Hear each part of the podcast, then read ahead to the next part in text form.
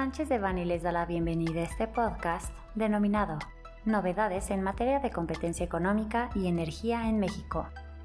Les recordamos que este material es únicamente informativo, por lo que no puede ser considerado como una asesoría legal. Para más información, favor de contactar a nuestros abogados de manera directa.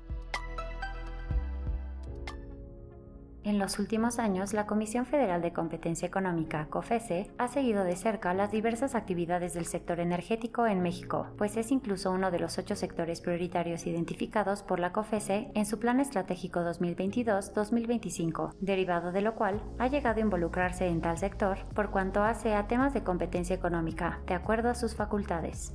Recientemente han surgido algunos asuntos de gran relevancia que involucran a diversas autoridades en materia de energía y a la COFESE, tal como ocurrió en los dos que se apuntan a continuación. 1.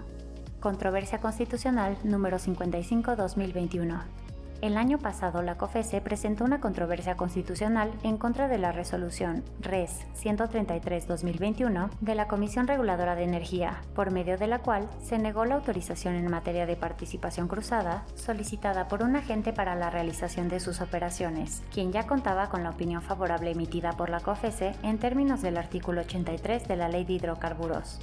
En sesión celebrada el 6 de abril de 2022, los cinco ministros de la primera sala de la Suprema Corte de Justicia de la Nación declararon la invalidez de la citada resolución.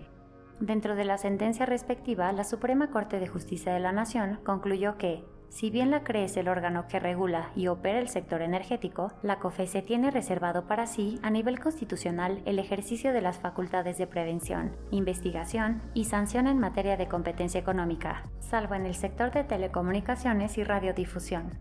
Asimismo, en la sentencia se hace énfasis en que la CRE no podría iniciar un procedimiento de esta naturaleza sin antes contar con la opinión favorable de la COFESE,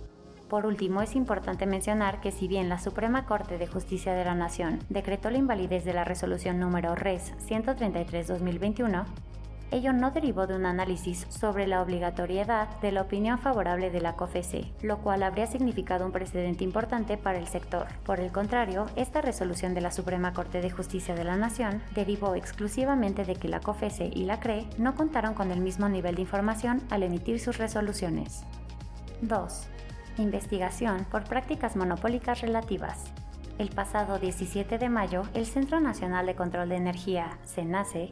publicó un aviso respecto del requerimiento de información que le fue formulado por COFESE dentro del expediente DE 027-2020 en dicho expediente, la COFESE se encuentra desarrollando una investigación por la posible comisión de prácticas monopólicas relativas en el mercado de generación, comercialización al mayoreo y suministro de energía eléctrica y productos asociados, además de servicios y actividades relacionadas con estos mercados en territorio nacional, misma que deriva de una denuncia presentada ante dicha autoridad.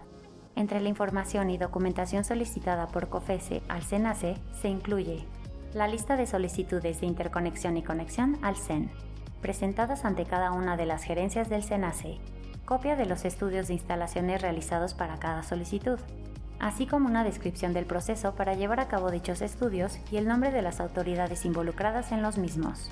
Los expedientes de la totalidad de las instrucciones giradas por el SENACE a los transportistas y distribuidores para celebrar contratos de conexión o interconexión, y para realizar la interconexión de centrales eléctricas y o la conexión de centros de carga, solicitando incluso que se especifiquen las razones por las que algunos de esos contratos no han sido materializados, y la totalidad de los contratos de cobertura eléctrica que ha celebrado el SENACE con los participantes del mercado.